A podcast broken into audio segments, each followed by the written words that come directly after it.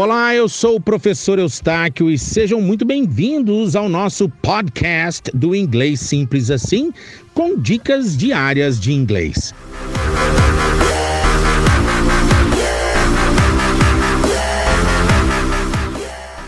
Na aula de hoje você vai aprender os quatro tempos verbais simples. Mas como assim quatro? Porque o tempo só tem três dimensões, não é? Presente, passado e futuro. Por que, que eu falei quatro?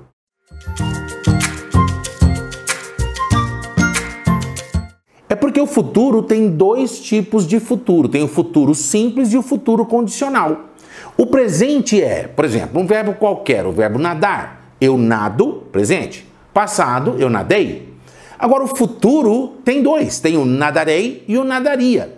O auxiliar que coloca todos os verbos no futuro rei, que eu costumo dizer, né? Nadarei, jogarei, viajarei, é will. Will coloca todos os verbos no futuro simples. Então, eu nadarei, I will swim.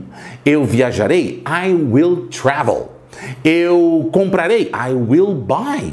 E qual que é o auxiliar que coloca todos os verbos no futuro condicional ria, no futuro ria, né? Viajaria, compraria, beberia, comeria. É o would. Então, would coloca todos os verbos no futuro condicional, que equivale ao futuro do pretérito em português. I would like, eu gostaria. I would dance, eu dançaria. I would buy, eu compraria. Então vamos treinar o verbo viajar nesses quatro tempos.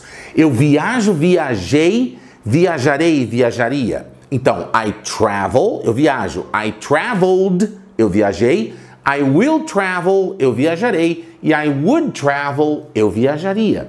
Vamos pegar um verbo irregular, por exemplo, o verbo beber. I drink, eu bebo. I drank, com A no passado, eu bebi. I drank. Parece um pato, né? I drank, I drank. Eu beberei, I will drink. And I would drink, eu beberia. Olha que legal. Vamos ver o verbo comer, que também é irregular.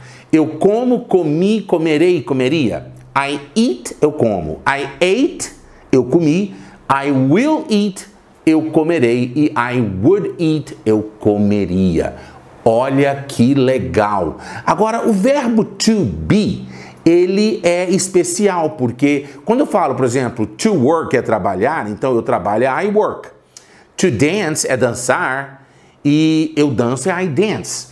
To be é ser ou estar, mas eu sou, eu estou, não é I be, é I am.